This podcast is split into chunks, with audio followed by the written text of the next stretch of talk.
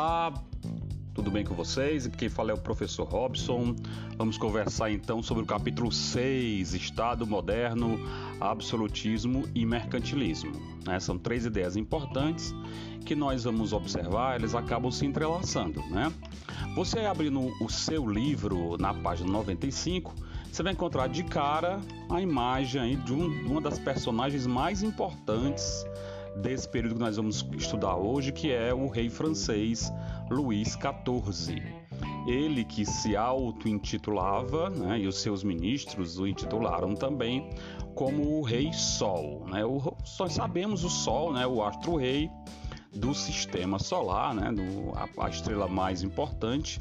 E é claro que é uma metáfora ao poder que esse rei teve no seu tempo na França. É dele ou né, se atribui a ele a frase que ele teria dito em certa, certa vez, quando foi questionado sobre é, orientar as questões do Estado, ele teria dito: Olha, que Estado? O Estado sou eu. Em francês, l'état c'est. Né? Ou seja, o Estado sou eu. Ou seja, eu sou o Estado, eu sou o mais importante. Nós estamos falando de um período da história que vai falar sobre um grande fortalecimento do poder dos reis. Esse fortalecimento do poder dos reis, ele começa a partir do século XI, quando acontece o crescimento do comércio e das cidades e a formação de um novo grupo social, a burguesia, composta basicamente, composta basicamente por mercadores e artesãos. Os burgueses, então, percebendo a importância da monarquia para o sucesso dos seus negócios, vão apoiar o rei através de doações e empréstimos. O rei, por sua vez, passou a favorecê-los, fazendo leis que protegiam o comércio e concedendo a ele cargos na administração dos reinos. Do, do reino, né? A nobreza também se aproximou do rei, com que objetivo? A, a nobreza estava se enfraquecendo, parte da, da, nobreza ia morrendo né, nas, nas guerras, inclusive nas, nas cruzadas. Não podemos esquecer que só podia ser cavaleiro quem era nobre, então era, eles estavam lá na frente das, das batalhas religiosas, nas cruzadas, enfim, tudo. Muitos nobres morreram nessas viagens. A nobreza ela foi se enfraquecendo, apesar de ter terras mas o mais importante passou a ser a ter o, o, o dinheiro. Como é que a nobreza vai ter, manter os privilégios, manter as pensões, manter os, os altos postos, ou seja, a proximidade com relação ao, ao, ao rei? Ele vai se aproximar, evidentemente, do rei, né? E aí vai, com esse processo, vai haver um fortalecimento do poder real ao longo do tempo. O capítulo vai trazer alguns exemplos de monarquias que vão se fortalecendo. Um exemplo da monarquia inglesa, né, que foi iniciada aí no século XI por Guilherme o Conquistador, né, que durante o seu reinado exigiu que todos os senhores feudais prestassem juramento de fidelidade apenas ao rei. Veja só, ele vai ordenar que os senhores feudais, os donos de terra, prestassem juramento a ele. Ou seja, é uma mudança, na verdade, do perfil dos nobres que tinham muito poder agora reconheciam, através de juramento de fidelidade, o poder do rei. Ele também vai nomear funcionários reais, xerifes, para administrar as terras inglesas, né? Não podemos esquecer, repetindo, tem que se associar, associar esse período, período de, de, muitas guerras, de muitos conflitos, em que muitos nobres morriam. Vocês sabem que quando morria um nobre homem, a mulher não podia herdar o título e nem as terras, essas terras iam para o rei também. Então vai haver um fortalecimento do poder real, ok? Sucedendo um dos sucessores do Guilherme I, o conquistador, vai ser o Henrique II, que vai exigir que todas as questões passassem a ser julgadas por tribunais reais e não mais os tribunais pela nobreza, ou seja, a lei que cada feudo tinha sua própria lei vai mudar. Agora vai haver um tribunal real que vai centralizar as decisões. O filho desse jovem Henrique II vai ser o famoso Ricardo Coração de Leão.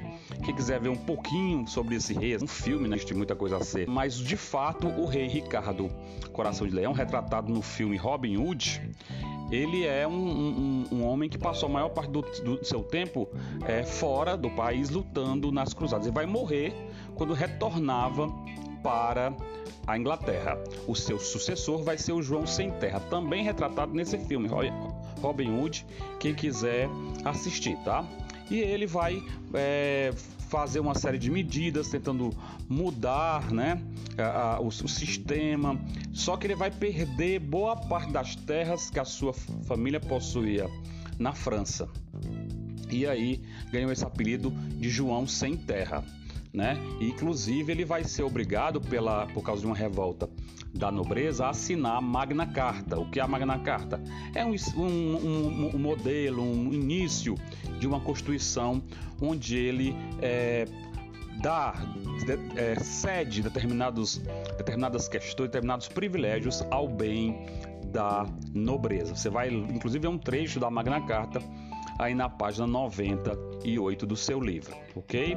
Vai continuando aí, nós temos aí o terceiro, o fortalecimento do parlamento é um processo. Aí você vai tratar na página 100 da monarquia francesa, né? O primeiro rei a impor a sua autoridade a todos os grupos sociais foi o Filipe II, lá em 1108, no século 12, ok? Século 12 início do século 13. Ele conquistou feudos imensos, casando-se por interesse, comprando terra dos nobres e usando a força de um exército profissional, assalariado para fortalecer o poder do rei. Foi Filipe que escolheu a cidade de Paris como sede do seu reino. Os sucessores de Filipe, no caso Luís IX, também vai contribuir para a centralização do poder na França, permitindo que todo aquele que fosse condenado por um tribunal da nobreza recorresse a um tribunal do rei. E vai também impor uma moeda única, olha lá, a moeda única, a moeda como fator, digamos assim, unificador da, do poder real, né? da, da, digamos assim, da ideia de Estado. O Felipe IV, o Belo, deu continuidade à centralização política, exigindo que o clero também pagasse impostos. Olha a mudança importante, gente, o clero, os representantes de Deus, né, entre aspas, pagando impostos. Há de pensar isso, né, gente? E aí nós temos a concepção do absolutismo, né, gente? O que é o absolutismo? Como podemos definir absolutismo? Definimos absolutismo como um regime político caracterizado por uma grande concentração de poder nas mãos do rei. Né? O rei passa a ser um ser todo poderoso, a moda, digamos assim, de quase que né, ele era a própria a própria representação de Deus na Terra. O livro vai contar aí sobre importantes autores do absolutismo, citando o caso do Thomas Hobbes, que é o filósofo inglês. Ele vai ser autor de um livro famoso chamado Leviatã. Ele diz nesse livro ele dizia que é, o Estado era como se fosse um grande, um grande monstro marinho, Leviatã, e que era preciso alguém para controlar. Né? Outro princípio era de que a vida era uma guerra permanente de todos contra todos. E outro argumento dele é que o homem era o lobo do homem, ou seja, era preciso controlar o homem para que houvesse é, harmonia. E por isso a defesa de um rei forte. Um do pro lado da, da, da, França, o representante, defensor, né, teórico do absolutismo é o Jacques Rousseau. Ele é um bispo francês e ele vai ser autor do livro A Política Tirada da Sagrada Escritura. Esse livro ele expõe a teoria do Jacques Rousseau quando defende a teoria do direito divino dos reis, ou seja, segundo essa teoria, o maior crime que um súdito podia cometer seria então o de traição ao rei, a lesa majestade, porque o rei estava lá pela vontade de Deus. E o livro também vai nos contar sobre o reinado de Luís XIV, o rei Sol, que enfim, ele assumiu todo o poder, ele controlava os mínimos detalhes do Estado francês e por isso virou um ícone do chamado absolutismo, ok? E professor Robson, o que vem a ser o mercantilismo?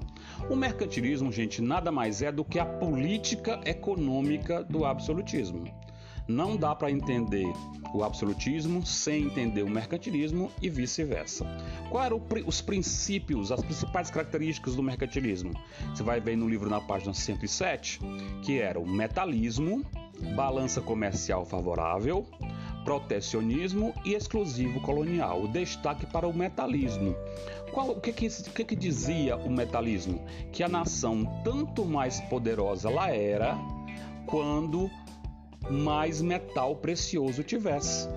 Né? Então, inclusive, no, no, se a gente for é, analisar o processo das grandes navegações, os que, que, as, que as nações, que os estados europeus buscavam nesse momento? Buscavam metais preciosos, ouro e prata, uma forma ou através do comércio, daí o nome mercantil da prática comercial, obter a quantidade maior possível de metal precioso, ok?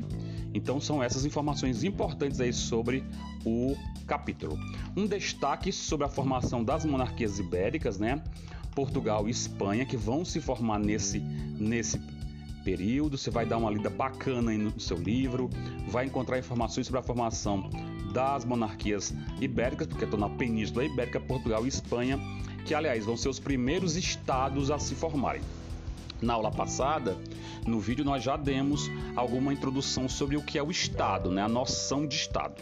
Então esses estados que nós conhecemos hoje, né? nem sempre é Portugal, Espanha, França, Inglaterra, tiveram essa formação que a gente vê hoje, essa, esse, esse formato, não é formação, esse formato que nós temos hoje. Esse formato vem dessa época justamente que nós estamos trabalhando aqui com vocês agora, ok? Ou seja, do, da, da baixa Idade Média, início da Idade Moderna.